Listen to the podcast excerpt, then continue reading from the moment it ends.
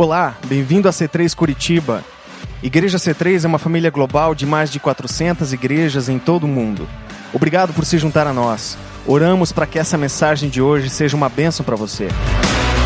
Fabuloso a gente participar de uma de uma obra, de uma missão que que Deus está comprometido, está envolvido desde a criação da raça humana. E Deus está nessa missão de resgate, de reconciliação, de relacionamento com você e comigo há muito tempo. E por causa dessa, dessa missão, por causa da obra de Jesus, e pelo fato de Jesus ter subido aos céus, pelo fato de Jesus ter ressuscitado e ter subido aos céus, antes de ele ter feito isso, ele disse: Igreja, vá ao mundo, da mesma forma que o Pai me enviou eu envio vocês para o mundo, não para ficar isolado sozinho em casa, não para ficar é, protegido em casa, mas para você continuar uma missão que o Pai, o Filho e o Espírito Santo estão envolvidos. Com isso em mente e com isso no coração, é, eu, eu coloquei um pouquinho de, de energia num certo assunto que se chama irresistível. E eu vou neste mês trabalhar um pouquinho o conceito como que nós podemos criar uma igreja irresistível. Mas neste mês eu quero trabalhar como que nós podemos criar uma igreja irresistível para Deus. Numa outra oportunidade, num próximo mês, eu quero trabalhar o assunto irresistível para os nossos amigos. Então veja esse vídeo e pense sobre a palavra irresistível.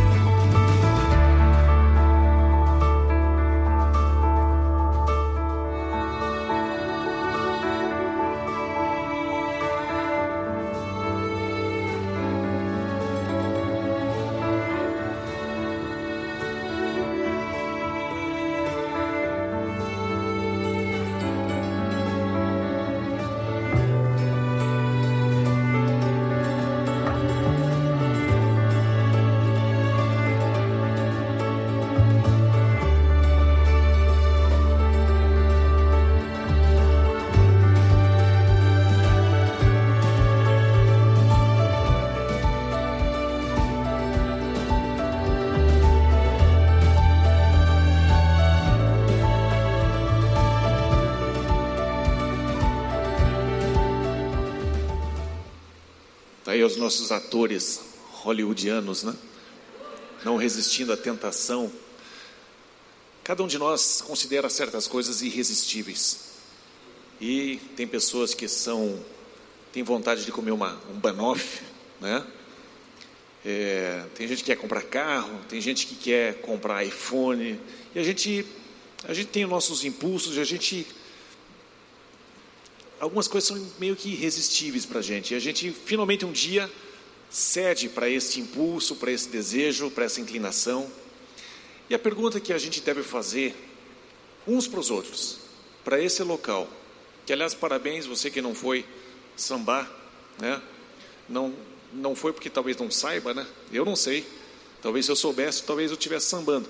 Mas que bom que você está aqui, né? pensando sobre, sobre o Papai do Céu. Mas o que que faz uma igreja ser irresistível para Deus? Eu fico pensando que tem tantas igrejas por aí e a grande maioria delas Deus ama, Deus curte. Talvez uma ou outra ele não goste muito porque não se aliam com aquilo que ele ensina de verdade. Mas o que é que pode fazer nós? Como é que nós podemos trabalhar juntos para fazer esta igreja irresistível para ele? De tal forma que ele pega e vem, desce nesse lugar e enche esse lugar. E com isso eu quero fazer você pensar um pouquinho a respeito de talvez algumas coisas que a gente já pratica, que a gente pode melhorar, que a gente não pratica. E nós estamos em constante aprendizado, em constante desenvolvimento como igreja, como corpo coletivo. Nós estamos indo atrás daquilo que de fato pode transformar essa igreja numa igreja irresistível. Eu queria que você prestasse atenção numa seguinte situação.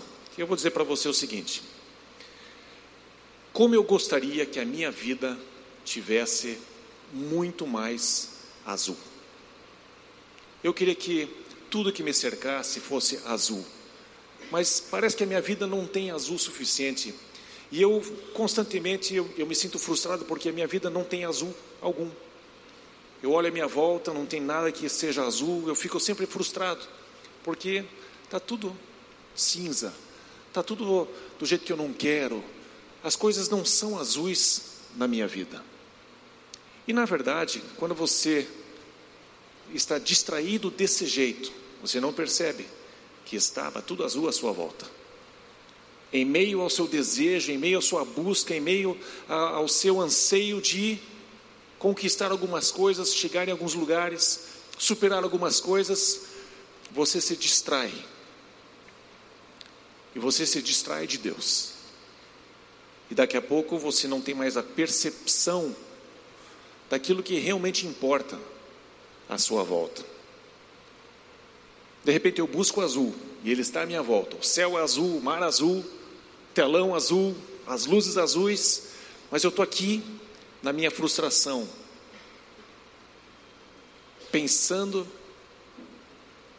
e não percebendo de fato a realidade. E assim acontece às vezes com Deus.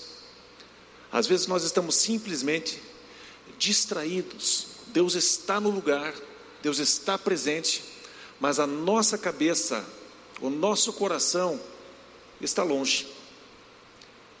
E eu quero conversar com você um pouquinho a respeito disso, porque muito, muito da vida tem a ver com você estar presente aonde você está. Às vezes eu estou na sala, mas eu estou lá do outro lado do mundo através do meu celular. Às vezes, a pessoa mais importante da minha vida está do meu lado, mas eu estou pensando em outras coisas que estão em outro lugar. Eu estou ali de corpo presente, mas de fato eu não estou presente. De fato, a minha consciência, e talvez essa seja a melhor palavra para você. Conscientemente você está presente, você está percebendo que algo ou alguém está num certo lugar? Porque é tão simples quando vocês estão orando e falando com Deus, dali a pouco você se distrai e você foi para outro lugar. Aí está pensando em tarefas, está pensando numa viagem, está pensando numa situação, lembrou de um problema, lembrou de uma coisa boa e pensou num livro, enfim.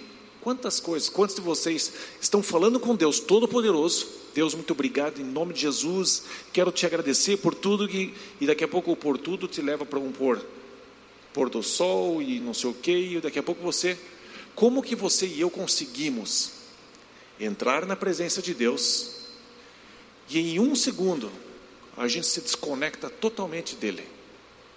Quem de vocês já experimentou isso, sabe do que eu estou falando. Mas é uma questão de você prestar atenção, de você realmente estar aonde você está. Estar consciente de que você está na presença de Deus. E para isso eu gostaria de você, é, que você é, pensasse um pouquinho sobre Jeremias, capítulo 23, versículo 24.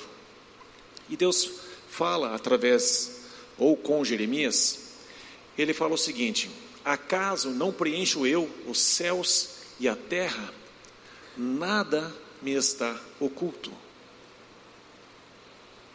E às vezes você acha que você tá, está sozinho, você está impotente, você acha que Deus não está prestando atenção em você, mas na verdade você simplesmente se desconectou de uma verdade que Deus prometeu: eu nunca vou deixar você.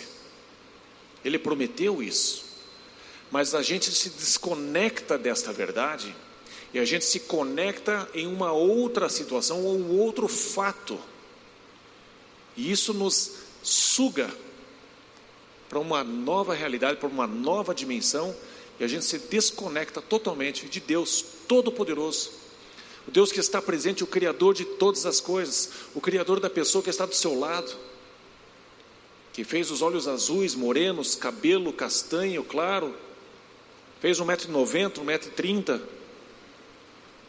pouco cabelo, muito cabelo, o Deus Todo-Poderoso, Ele está à nossa volta, mas a gente, de alguma forma, a gente se desliga dele. E de alguma forma a gente é sugado para dentro de uma tristeza, a gente é sugado dentro de um, de um vale profundo, e a gente se sente perdido, escondido lá no escuro. E na verdade Deus está também lá. Deus está ali naquele buraquinho que você foi, que você fugiu, você se escondeu sem querer, você se achou nos teus próprios pensamentos e você entrou lá num buraco. Mas Deus diz assim: Acaso não preencho eu os céus e a terra? Nada me está oculto. Nada. Nem os teus pensamentos mais profundos estão ocultos para Deus. E é importante quando a gente vem para a igreja, quando a gente vem aqui para uma reunião, é importante nós coletivamente percebermos de que nós precisamos ter fome pela presença de Deus. Mas como assim? Você acabou de dizer que Ele está presente em tudo, em todo lugar, Ele preenche todos os espaços, nada está oculto. Como que eu posso acionar isso? É pela nossa consciência, é pela nossa é, intencionalidade de chegar aqui na igreja com a intenção de me encontrar com Deus. É através de uma decisão que eu tomo de dizer, não apenas eu vou para a igreja de corpo presente, mas eu vou mergulhar nessa presença que Deus diz que está em todos os lugares, nada está oculto para Ele, nem os meus pensamentos, então eu vou me abrir para Ele. Deus considera uma igreja irresistível quando nós todos fazemos desse jeito. Quando nós nos comportamos de uma maneira coletiva, com essa consciência de que nós vamos buscar a presença de Deus, não apenas eu, mas quando cada um dos eus está consciente que está fazendo isso, coletivamente existe uma transformação no ambiente. E a expressão de Deus naquele lugar se intensifica, muda o ambiente. Na minha distração, eu perdi Deus de vista. Precisamos vir para a igreja muito conscientes de que nós vamos encontrar com Ele. Ele está aqui. A gente nem convida para Deus, Deus venha nesse lugar, não. Deus receba a gente nesse lugar, porque Ele, ele já estava aqui. Quando a gente chegou aqui, ele já estava aqui nos esperando. Ele já sabia que nós viríamos aqui para adorar a Ele, que a gente viria aqui para se encontrar uns com os outros, tomar um café, conversar. Ele já sabia disso tudo. E ele veio aqui, ele veio e nos esperou. E com a expectativa de que cada um de nós, conscientemente, buscasse pela presença dele, tivesse fome pela presença dele, que de fato o meu ser experimente a presença dele, não apenas saiba intelectualmente de que ele prometeu que estaria em todos os lugares. Não, mas agora eu quero experimentar a presença dele. E cada um de nós do seu jeito, mas cada um de nós com a intenção de se encontrar com Deus, experimentar a manifestação dele aqui. Você já se na sua casa, você já experimentou Deus? Você já encontrou Deus? Você já teve um momento com Ele de é, alegria, um momento de tristeza, um momento de choro, um momento de desespero, um momento de derramar o coração? Isso é fundamental, importante para que você experimente um Deus verdadeiro e não uma religião. Como é importante eu poder chegar em casa, eu poder estar na presença dEle e de fato dizer: eu experimentei Deus. Eu me fechei no quarto, busquei por Ele, eu experimentei. E às vezes você chora porque não experimentou. Eu digo para você, você está chorando porque você está experimentando. Na nossa angústia, na nossa busca por Deus, mesmo quando você acha que não encontrou Ele, nessa tua sinceridade, eu tenho convicção de que Deus está trabalhando em você. Deus está mexendo com você, fazendo com que você deseje Ele cada vez mais, para que você busque Ele cada vez mais intensamente. Quantas vezes nós estamos, por exemplo, a gente vê campanhas né, é, de trânsito, para você não fazer texto, não digitar enquanto dirige. É mais sério que beber e dirigir. Né? Você digitar texto enquanto dirige. É um perigo, o sinal vermelho está ali, mas você se distrai. O problema não é a presença do sinal vermelho. O problema é a nossa distração em relação ao sinal vermelho.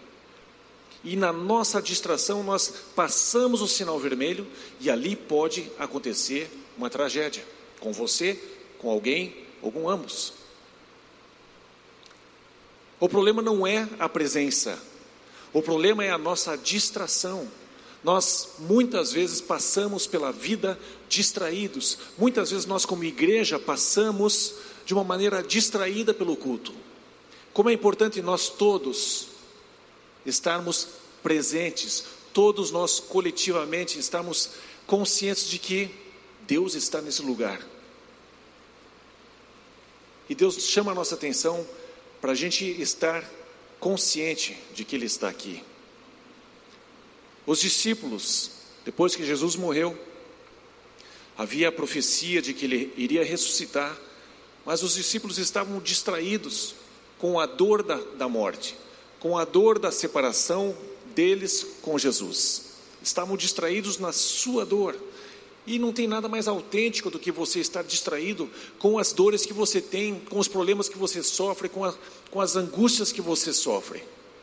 Mas esses discípulos a caminho de Emaús estavam conversando um com o outro e de repente Jesus, o próprio Jesus, aparece do lado deles. E eles começam a conversar com Jesus e nem reconhecem Jesus. De tão distraídos que estavam.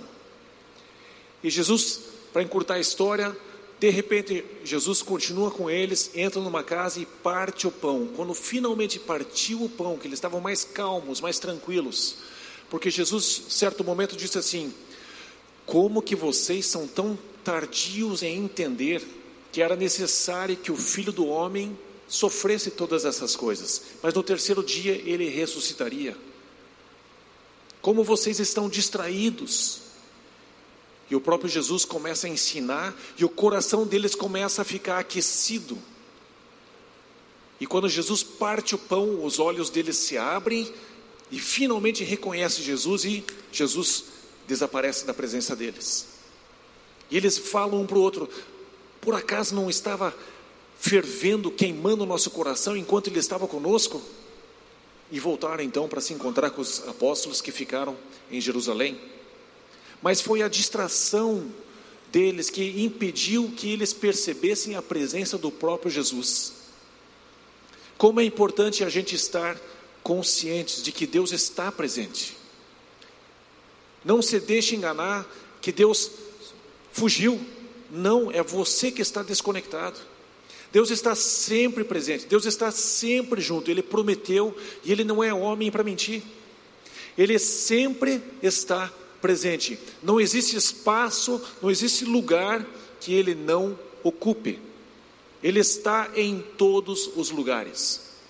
Ele está nos detalhes de uma decoração, de uma flor, de um vinho, do seu vizinho, do seu amigo, numa foto, num bebê, na criação de um carro, de uma casa.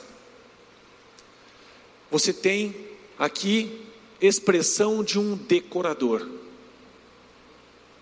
Você sabe que alguém fez isso, mas quando vem o decorador, você tem a consciência do que ele faz, você tem consciência de quem ele é. A gente se distrai às vezes com as coisas, com a criação, e a gente esquece do Criador. Como é importante a gente, como igreja, fazer com que o nosso louvor, a nossa presença aqui seja de fato consciente de que Deus está aqui. Faz diferença, porque quantas vezes eu mesmo estou adorando a Deus e daqui a pouco eu só estou cantando. Já experimentou isso? Quantas vezes a gente já fez isso?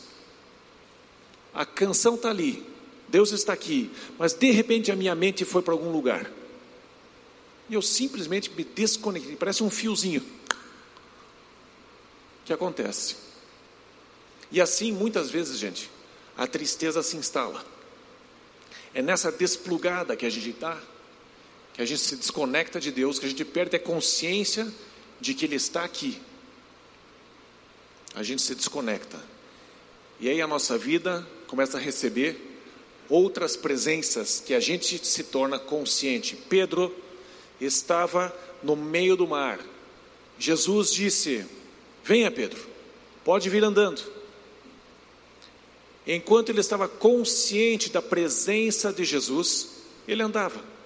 A hora que ele se desconectou, tirou a consciência, a clareza do pensamento de Jesus e começou a olhar, a verdade em volta dele era assustadora. O mar revolto, vento. Ele percebeu uma realidade, mas ele se desconectou de uma verdade maior, que é Jesus. E ele afunda. Deus está falando para nós, como C3, de que nós, para uma igreja ser irresistível, uma das características que nós precisamos ter é uma igreja que tem fome pela presença de Deus. Nós temos que ter fome e sede pela presença dEle, não que ela não esteja aqui, mas nós temos que nos abrir para Deus. Nós é que temos que abrir a nossa percepção de que Ele está aqui, que existe um caminho vivo entre Deus e eu, que se chama Jesus. A hora que eu tenho consciência disso, parece que eu sou transportado para dentro de um uma nova dimensão, dentro de uma nova realidade. E já o medo se vai, a gente canta músicas a respeito disso. A hora que eu percebo que eu estou em Deus, a hora que eu percebo que eu estou na presença dEle, a hora que eu percebo que eu estou debaixo da proteção dEle, é impressionante como eu consigo sonhar grandes coisas, como eu consigo perdoar as pessoas, como eu consigo amar, como eu consigo fazer isso e aquilo. É impressionante como na presença de Deus, uma nova vida, um novo estilo de pensamento, uma nova maneira de encarar a vida se expressa. Quando eu me desligo que Deus está aqui, que eu estou na presença dEle, que existe um trono e eu estou na presença dEle, quando eu me desconecto e eu volto para a terra, volto para o meu, trabalho, volto para as minhas crises e eu me desconecto dessa realidade, esse mundo de informações, esse mundo de pressão me envolve e a maneira de eu encarar a vida muda radicalmente. Por isso nós temos pessoas que Volte-me entram em depressão profunda, porque se desconectam E não quero causar nenhum, nenhum peso em cima de você que às vezes passa por depressão. Todo mundo tem essas situações, alguns mais do que outros. Mas uma das razões é, é porque você se desconectou da presença, da realidade da presença de Deus. Um pouco mais a respeito desse pensamento. Maria, no sepulcro, estava tão determinada e frustrada ao mesmo tempo de encontrar o corpo morto de Jesus. Tão determinada, tão focada nisso que não se concebia a possibilidade de que Jesus estivesse ali ressuscitado. Ela não conseguia se conectar, não tinha consciência da presença de Jesus. Enquanto ela não tinha consciência da presença de Jesus, ela chorava pelo corpo que havia sido roubado. A hora que ela teve consciência da presença de Jesus, a interpretação da vida mudou radicalmente. Ela se agarrou aos pés dele, queria ficar com ele, e toda a maneira dela perceber a vida muda radicalmente, porque ela teve consciência. Uma igreja irresistível para Deus é uma igreja que tem fome e sede pela presença dEle, não que Ele já não esteja aqui, mas nós baixamos nossas nossa, nossas defesas e a gente se conecta propositadamente em Deus. A gente decide se conectar em Deus. É uma decisão. É, é uma fronteira que nem existe. É simplesmente uma decisão que a gente toma. Eu vou me conectar em Jesus agora. Eu vou adorar a Deus agora. E todas as outras coisas vão ficar para trás. Tudo vai ficar de fora porque a gente se conscientiza da presença de Deus, que está sempre aqui. Deus está sempre com você. Deus está sempre com você. Deixa eu extrapolar agora para a sua vida particular. Mas de vez em quando você se desconecta. De vez em quando eu me desconecto. E aí a interpretação da vida muda. E isso é ruim. Isso é chato. Isso faz a gente ficar triste. É importante a gente se conectar e ter consciência de que nós estamos na presença de Deus. Se pega um toureiro, ele está com aquela capa e o touro vem em direção à capa, ele perde, ele se distrai do toureiro e ele vai na capa. Por isso que o toureiro consegue sobreviver normalmente. Apesar que, graças a Deus, acho que está acabando isso, né? Já foi proibido isso no mundo, né? Mas antigamente, você distraía o touro com essa capa. A distração sequestra uma boa parte da igreja nos momentos de adoração. E, gente, e são coisas tão práticas, tão simples que a gente pode fazer como igreja. E aqui eu não faço nenhuma apologia contra isso ou contra aquilo. É simplesmente uma, a sabedoria das nossas ações. Se você tem que estudar, e é uma prova muito séria, você precisa de uma nota muito forte, você não, você não vai estudar provavelmente com coisas te distraindo, fazendo outras coisas ao mesmo tempo. Provavelmente você tem que se concentrar. Quando a gente entra aqui e a gente entra com o celular, por mais que a gente está fazendo check-in, estou na C3, vim adorar a Deus, aleluia, xalamalá, né? E, e, faz um monte de coisa, no meio do culto, daqui a pouco, a gente é escravo, meu Deus, ou oh Deus celular, eu preciso ver. E a gente se desconecta. Uma das coisas que acontece na esclerose múltipla, que faz com que as pessoas não consigam é, se deslocar, por exemplo, de um lugar até o outro com facilidade é quando existem desconexões neurais. O corpo produz, é uma doença autoimune e vai comendo o sistema nervoso, para simplificar. Vai comendo o sistema nervoso e a descarga, o comando elétrico que vem do cérebro para a perna, não vai tão fácil. E aí a pessoa começa a puxar a perna com mais dificuldade para poder se locomover, porque interrompe a comunicação. Quando a gente se distrai, quando a gente tem essas quebras de comunhão com Deus, a nossa movimentação na vida fica bem mais complicada. E você pode perceber que muitas vezes na nossa vida, os momentos que a gente está, ah, o momento que a gente está vivendo, às vezes, é justamente consequência de distrações que a gente teve, de decisões ruins que a gente tomou, ou que alguém tomou, porque estavam desconectados de Deus. Porque quando nós estamos 100% conscientes de que estamos na presença dEle e vamos tomar uma decisão, a qualidade desta movimentação do meu corpo não sofre, como sofreria com as distrações. Você vai tomar alguma decisão na vida, você vai participar de um culto, não se distraia. Você vem até a C3, vem até um culto, não se distraia, desliga o celular depois. É bom para você. É bom mostrar quem manda e é bom para você não se distrair. Põe lá modo avião, a não ser que você seja médico, né? Enfim, a gente é, tem bom senso aqui. Mas tome decisões que favoreçam a, a você permanecer conectado nessa onipresença de Deus. Ele está sempre presente. Mas é na nossa distração que a gente perde o próprio Deus que está em todos os lugares. E a gente consegue fazer isso periodicamente. Mas isso não deve ser assim. E Deus quer fazer com que a C3 seja uma igreja irresistível, aonde todos nós estamos famintos pela presença de Deus. A gente chega aqui totalmente determinados a buscar a presença dele, conscientemente perceber de que Ele está aqui e que Ele é o Criador de todas as coisas, que Ele é o doador da vida e Ele merece a minha adoração.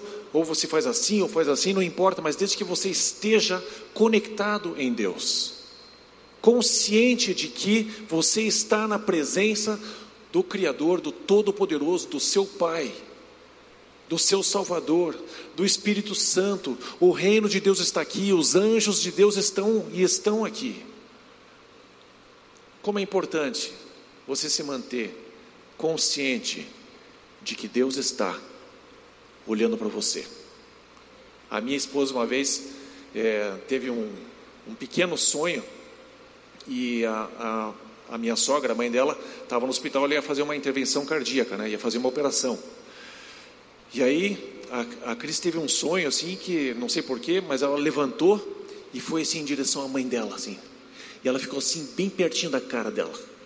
Dali a pouco a minha sogra percebeu que ela estava, alguém estava ali, ela abriu os olhos, quase morreu do coração antes da intervenção cardíaca. Né? Mas eu, eu gostaria que você tivesse essa, essa consciência de que Deus ele está ele tá te olhando, Ele está prestando atenção em você, porque Ele, ele desenhou você desde o do elétron, do átomo. Ele desenhou você. E ele projetou para a sua vida algumas coisas. E ele está o tempo todo conversando com você. Eu vou fugir da câmera um pouquinho. Ele está o tempo todo conversando com você e falando assim: e aí? Como é que estão tá os pensamentos? Onde é que você quer chegar? E ele te ouve. E ele presta atenção. Porque ele desenhou você. E como é bom perceber que a minha filha está conectada, está prestando atenção em mim. Fui eu que soprei vida, fui eu que conectei os neurônios dela, fui eu que fiz tudinho nela. Fui eu que fiz isso tudo. E Deus ele está olhando ali, Ele está prestando atenção em você. Quem de vocês já viu o filme O Crepúsculo? Que tem aquele, né? Aí tem o, acho que ele é um, acho que ele é um vampiro, né? É um vampiro o cara. E o cara não dorme, né? Aí algumas pessoas disseram assim: não, o filme acho que é de Deus, cara, porque o vampiro não dorme, né? Ele está assim protegendo ela ali. É mais ou menos, tá, né? Só que ele pô, né, quer meio que sugar o sangue dela, né? Mas o amor não deixa, mas no fundo ele quer sugar a vida dela. Mas é, é como se fosse assim: alguém o tempo todo no seu quarto, prestando atenção em você. Você vai escovar os dentes, você vai fazer isso, vai fazer aquilo, ele te acompanha. Ele tem os olhos atentos a você. Os olhos do Senhor estão sempre atentos a toda a sua, a sua criação. Gente, nenhum passarinho cai, nenhuma folha cai sem o consentimento E Jesus disse: Você vale muito mais um, do que um pardal. Você vale muito mais. E o meu Pai Celestial, Ele cuida de você. É necessário eu ter consciência disso. O que eu gostaria como pastor da C3 é que nós, quando vier, viermos aqui, que a gente venha e a gente esteja presente, que a gente esteja consciente de que o Deus Todo-Poderoso, que me ama, que morreu por mim através do seu Filho, está aqui. E seria loucura da minha parte me distrair com qualquer coisa e não me conectar na presença de Deus. Que a gente possa fazer isso, como C3, que a gente possa ser uma igreja irresistível, porque quando a gente quer a presença de Deus, Ele se expressa, Ele se manifesta. Uma igreja irresistível Primeiramente, vamos construir uma igreja irresistível para Deus, com a nossa fome e sede pela presença dEle.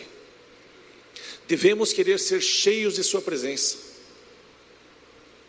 Apesar do Espírito Santo nunca nos deixar, os próprios discípulos, depois que Jesus subiu, eles chegaram num certo momento e disseram assim: depois de terem sido presos, depois de terem sido é, ameaçados, para pararem de pregar a mensagem, eles disseram assim: Deus, o Senhor ouviu as ameaças das autoridades do povo judeu, agora concede a nós, teus servos, ousadia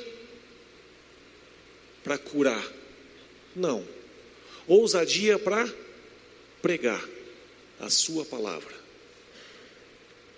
Porque os milagres vão acontecer na sequência, e os milagres necessários vão acontecer na sequência. Atos 4, 29 e 30.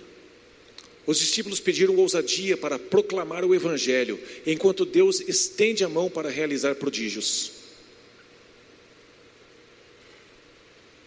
Através do nome do teu santo servo Jesus. E na sequência ali diz: E houve um terremoto, tremeu aquele lugar, e eles foram cheios novamente, novamente foram cheios do Espírito Santo. Através dessa experiência, através desse, desse, conhecimento, através dessa realidade, os discípulos começam então a ensinar a importância de nós estarmos constantemente sendo cheios do Espírito Santo mas a presença dele está sempre aqui. Bastaria eu estar consciente, olha, já é um ótimo passo, já é uma ótima atitude você estar consciente. Mas agora que tal a gente pedir como igreja ousadia para anunciar a palavra de Deus? E é, e é muito interessante porque parece paradoxal, parece que a gente é, a, a gente foi enviado para esse mundo, certo? A gente foi enviado. Ele nos salva e ele diz: agora volta. Né? Mas muitos de nós acaba, acaba querendo ficar só ali na presença de Deus. Mas nós estamos em missão, você e eu estamos em missão. Uma igreja que Deus considera irresistível é aquela igreja que tem consciência de que está numa missão, não está para ficar num lugar de cumbaiá, para ficar sendo massageado e cuidadinho o tempo todinho. Tem momento para isso? Tem, mas é pouco. Porque um soldado tem que ter consciência que ele está sendo enviado para uma guerra. Ele está sendo enviado para um lugar como uma ovelha no meio de lobos. E nós temos que deixar de lado os nossos traumas, deixar de lado os pecados do nosso passado. Estava conversando agora há pouco a respeito de pecados do passado, e a gente lembra deles, né? A gente lembra. Deus esquece, mas a gente lembra. A gente tem um problema sério de memória, que é lembrar das coisas erradas. Mas, gente, lembrou, pede perdão de novo, sacode a poeira e vai em frente. Não, mas não devia pedir perdão de novo. Cara, está te incomodando, peça perdão 500 vezes. E toca o barco, vai em frente, vai para a batalha, vai para frente. Porque não tem nenhum soldado que não tenha cicatriz do passado, da sua vida, dos seus pecados, do seu passado que foi um pouquinho complicado. Os soldados vão para a guerra e uma mentalidade de que eu preciso ser cheio novamente. Paulo fala aos Efésios assim em capítulo 5, versículos 18 a 21. Não se embriaguem com vinho. Como dizia um amigo meu, olha, eu não gosto de beber, mas eu gosto daquela tonteirinha que dá no fim. Nem gosto da bebida tanto, mas eu gosto daquela tonteirinha assim, né? Não se embriague com vinho, que leva à libertinagem, mas deixem-se encher pelo Espírito falando entre vocês com salmos, hinos e cânticos espirituais, cantando e louvando de coração ao Senhor, dando graças constantemente a Deus Pai por todas as coisas em nome do Senhor Jesus Cristo. Sujeitem-se uns aos outros por temor a Cristo. Ele diz: sejam cheios do Espírito Santo. E aqui vem o mesmo princípio do pão nosso de cada dia. É algo que você faz diariamente. Nós estamos em missão e quando a gente se desconecta, a gente perde a consciência que estamos na presença de Deus, a gente deixa de pedir pela plenitude do Espírito Santo e a gente volta a tocar a nossa vidinha o tempo todo. E aí vem os pensamentos: puxa vida, eu fiz aquilo no passado, puxa vida, eu fiz aquilo no passado. Você, quando está no meio do tiroteio, você não fica pensando: puxa, eu fiz aquilo, não, vou matar esse. Você está focado, você está numa missão. Você não fica pensando em você, no seu passado, você fica pensando em você e para você sobreviver. O foco de um soldado não é ficar olhando para trás, é olhar para frente e ferir o seu inimigo. E Paulo ele fala assim: não perca tempo se embriagando com vinho, fique sendo cheio do Espírito Santo diariamente. O pão nosso de cada dia nos dai hoje, diariamente, gente. Uma igreja que é irresistível para Deus é uma igreja que tem fome e sede pela presença dEle. Uma igreja que é irresistível para Deus é uma igreja que clama para ser cheia do Espírito Santo diariamente. Não está simplesmente satisfeita em estar consciente de que Deus está aqui. Ótimo, joia. Agora Deus vem e me enche. Eu quero estar cheio do Senhor. A gente respira todo dia, o tempo todo. Mas tem umas respirações que são gostosas, né? O diafragma vem, baixa lá, e o pulmão enche, enche, enche, e dá uma sensação de prazer. Mas normalmente a gente respira normal, enche o pulmão um pouquinho, tal. Mas tem horas que você sente assim aquele último alvéolozinho sendo cheio de ar, aquela troca gasosa que gera prazer. Dá para ser cheio do Espírito Santo todo dia. E é assim que Deus quer que a gente seja como igreja. Todos nós buscando sermos cheios da plenitude, encher o pulmão com tudo aquilo que Deus é. Tudo aquilo que couber e mais um pouco, que a gente possa sugar para dentro da gente. Por isso digo: vivam pelo Espírito, e de modo nenhum satisfarão os desejos da carne. Pois a carne deseja o que é contrário ao Espírito, o Espírito o que é contrário à carne. Eles estão em conflito um com o outro, de modo que vocês não fazem o que desejam. E a gente tem uma tendência de interpretar de modo que vocês não fazem o que desejam, como se a gente estivesse fazendo sempre a coisa errada. Mas eu gostaria de hoje apresentar para você o lado positivo da interpretação. De modo que existe uma guerra entre espírito e a carne. De modo que você não faz o que deseja, porque no fundo, no fundo, o que a gente deseja é fazer um monte de outras coisas. Mas pelo espírito, a gente acaba fazendo até algumas coisas que a gente nem deseja fazer. Eu desejaria matar esse fulano, mas porque eu ando no espírito, eu não vou fazer aquilo que eu quero.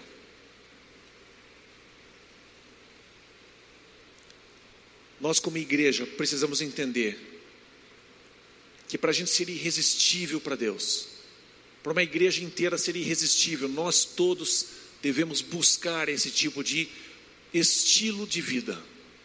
Ter consciência que precisamos ter fome e sede pela presença de Deus, devemos ter o desejo de estarmos sendo cheios de toda a plenitude do Espírito Santo. Não simplesmente uma consciência, mas ainda mais do que isso, sermos cheios e transbordarmos do Espírito Santo. Ter um desejo de ser ousado nesta missão, de anunciar a palavra de Deus. E aqui eu não quero é, instigar você a, a fazer uma coisa, às vezes mal educada, fazer uma coisa que você não recebeu o convite para. Mas às vezes, sermos ousados para falar a palavra de Deus, não precisa de um microfone, não precisa de uma plateia. Às vezes, a ousadia que Pedro precisou e não teve para falar com uma serva, uma menina, que disse: Você é um deles. Ele não teve a ousadia de dizer: Sou. Pena que você não conheceu Jesus como eu conheci. A ousadia de a gente sentar e conversar com alguém, olho no olho, e falar com a simplicidade e a pureza de coração de quem Jesus é para você. Você não precisa abrir a Bíblia, porque está escrito em tal e tal lugar, assim, assim, assim. Você não precisa disso. Mas você precisa de consciência de que você foi enviado numa missão, de que você está na presença dEle e que você tem pedido a plenitude do Espírito Santo sobre você, para que você tenha a ousadia de falar a palavra do Evangelho de Jesus para uma pessoa que está perto de você. Às vezes a gente prefere o palco, né? Porque aqui, gente, é muito fácil pregar. É mil vezes mais fácil pregar aqui do que segunda-feira aqui na academia eu falar com algum cliente a respeito de Jesus. É impressionante. Quem de vocês sabe o que eu estou falando? É fácil vir aqui. Se eu der um microfone para o Felipe aqui, é fácil. Mas o que eu tenho percebido na, na igreja como um todo é: se você for honesto com você mesmo, e a gente precisa ser, a gente praticamente não tem mais amigos do mundo. A gente só se relaciona entre a gente. E a nossa missão virou fazer o nosso clubinho bem gostoso. Um ambiente bem gostosinho. Que eu posso deixar minha bolsa ali, porque ninguém vai pegar. Eu posso, posso ficar bem sossegado. Que aqui todo mundo é de confiança. E o meu receio é justamente esse: que a gente vai se acomodando. Vai se acomodando. E a gente tem consciência de que a gente está na presença de Deus. Oh, papaizinho querido, ele está tão gostosinho aqui, ele me escuta, né? eu posso chorar na presença dele, eu posso cantar Kumbaya, Senhor, Kumbaya, Senhor, Kumbaya. Eu vou me acomodando, vou me acomodando, e daqui a pouco eu esqueço que Jesus me enviou para uma missão. Não, não, missão não, Senhor, é canção. Kumbaya. E eu volto para o Kumbaya, e volto para o Kumbaya.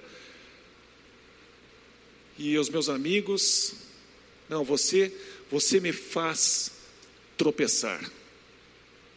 Você, deixa eu ler para vocês uma coisa aqui, ó. Deixa eu ver se eu acho primeiro, né?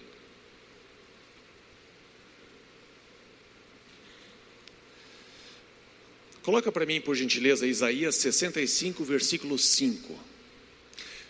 Enquanto ele está procurando Isaías 65, 5, deixa eu deixar bem claro uma coisa: tem certos relacionamentos, você tem que jogar fora mesmo, tá?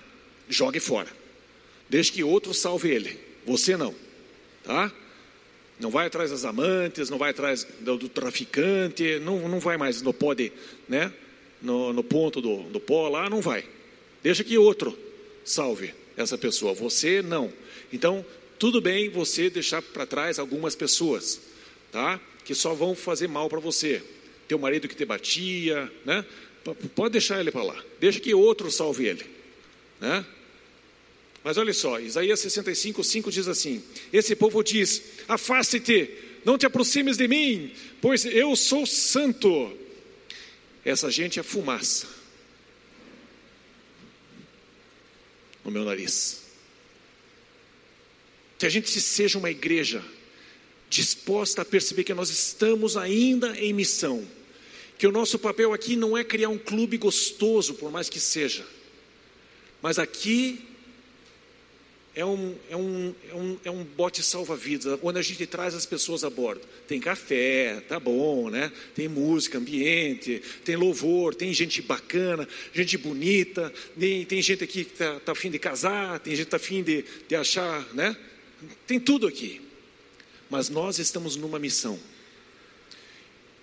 E a igreja que é irresistível para Deus é uma igreja que não esquece que ela está numa missão de alcançar as pessoas que são iguaizinhas a mim, iguaizinhas a você.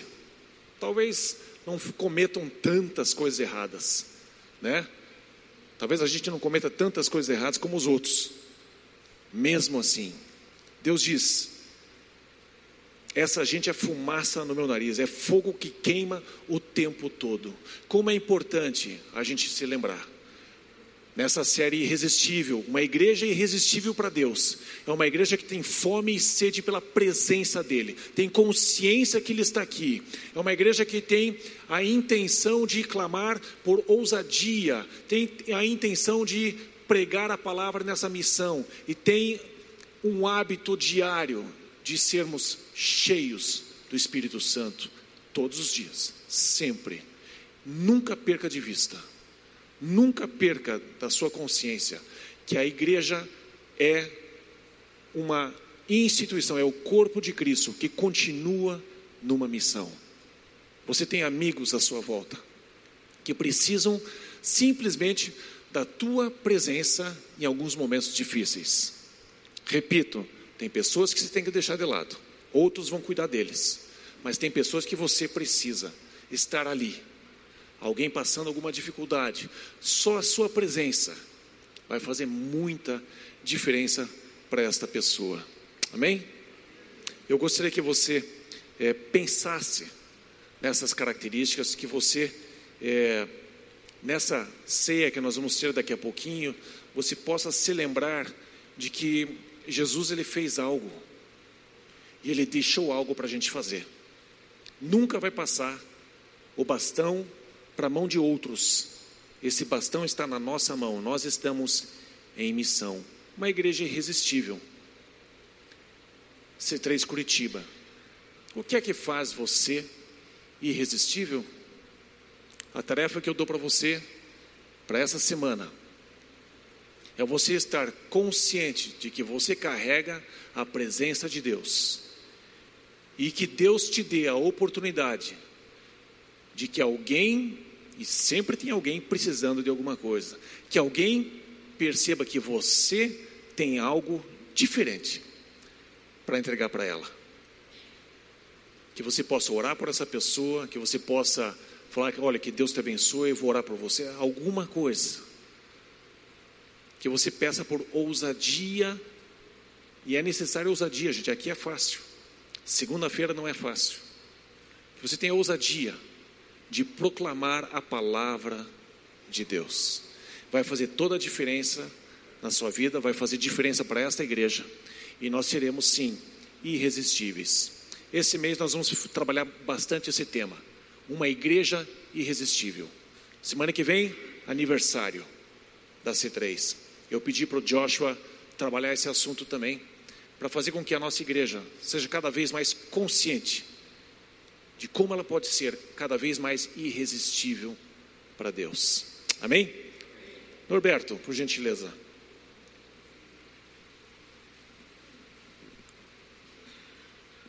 Amém. Glória a Deus pela vontade do nosso Deus em nos fazer crescer. Para o nosso momento de ceia, eu gostaria de ler um texto que é clássico para o momento, mas muito, muito importante. Paulo, escrevendo aos Coríntios para a sua igreja, diz: Porque eu recebi do Senhor o que também vos entreguei, que o Senhor Jesus, na noite em que foi traído, tomou o pão e, tendo dado graças, o partiu e disse: Isto é o meu corpo que é dado por vós. Fazei isto em memória de mim. Por semelhante modo, depois de haver ceado, tomou também o cálice, dizendo: este é o cálice, ou este cálice é a nova aliança, no meu sangue. Fazei isto todas as vezes que beberdes em memória de mim. Porque todas as vezes que comerdes este pão e beberdes o cálice, anunciais a morte do Senhor até que ele venha.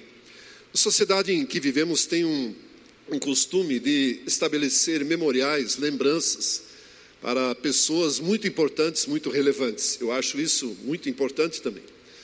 Celebra-se o nascimento e a morte de determinados personagens. Lembra-se dos seus grandes feitos. Alguns são até agraciados com um feriado para lembrar ou nascimento ou morte. Alguns recebem até uma estátua em determinados lugares. Ou seja, sempre se lembra disso. Mas essas pessoas invariavelmente se foram. Elas não voltarão pelo menos não nesta terra. Nós podemos, por meio da ceia, por meio do pão e do cálice, celebrar a vitória do nosso Senhor Jesus Cristo, a sua morte e celebrá-la com todo júbilo, porque ele está vivo. A morte não pôde retê-lo, a morte não pôde vencê-lo e ele está vivo. Nós somos o único povo sobre a face da terra que celebra a morte da certeza de que um dia o veremos novamente. Ao invés de simplesmente lembrar, levantarmos um troféu, como existe em muitos lugares, e esse troféu fica depositado dia após dia, e todas as vezes que nós assim o quisermos, podemos levantar este cálice e este pão como um troféu para celebrar a vitória do nosso Senhor Jesus Cristo. A Bíblia nos permite celebrar este momento não só no primeiro domingo do mês e não só na igreja, mas em todos os momentos. Eu sou daqueles que pensa que todas as vezes que nós lembrarmos daquilo que Jesus fez por nós, nós podemos achar um pedaço de pão, achar um cálice, suco, vinho, seja lá o que for, se não tiver outra coisa, vai coca mesmo, para celebrar e lembrar a vitória que o nosso Senhor Jesus Cristo conquistou para nós. O nosso Senhor vive e por isso queremos celebrar isto esta noite. Quero te convidar a ficar em pé e servir-se do cálice, do pão e aguardar até que todos estejam com o cálice e o pão, e aí comemos e celebramos todos juntos, por gentileza.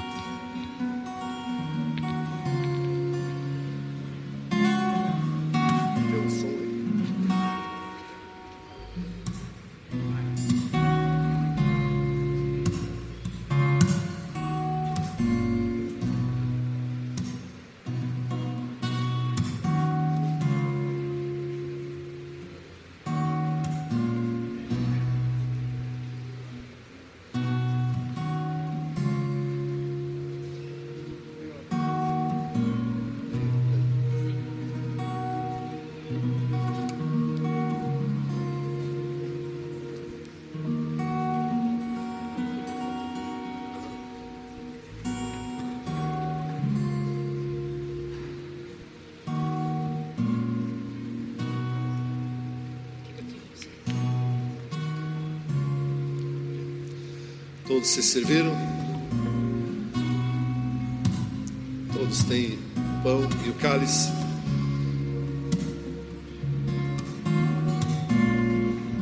O Senhor Jesus, na noite que foi traído, tomou o pão e, tendo dado graças, o partiu e disse: Este é o meu corpo, que é dado por vós. Fazei isto em memória de mim. Senhor Jesus, celebramos o seu corpo partido Celebramos a sua morte, porque nela nós temos a vida. Celebramos a sua morte na cruz, porque ali está o nosso perdão e o livre acesso à presença do nosso Pai. Vamos tomar o pão.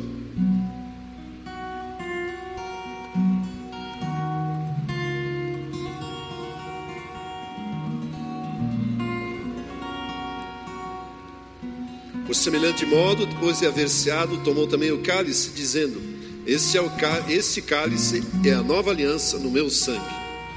Senhor Jesus, nós lembramos e celebramos o seu sangue derramado, que nos permite livre acesso à presença do trono da graça e da misericórdia do nosso Pai.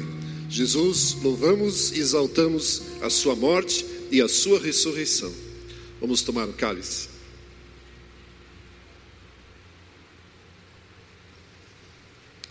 Aleluia, glória a Deus. Dê um forte aplauso ao Senhor Jesus. Obrigado por ter ouvido a mensagem, esperamos que tenha gostado. Para horários dos cultos, nossa localização e mais informações, acesse c3curitiba.org.br. Deus te abençoe e um grande abraço.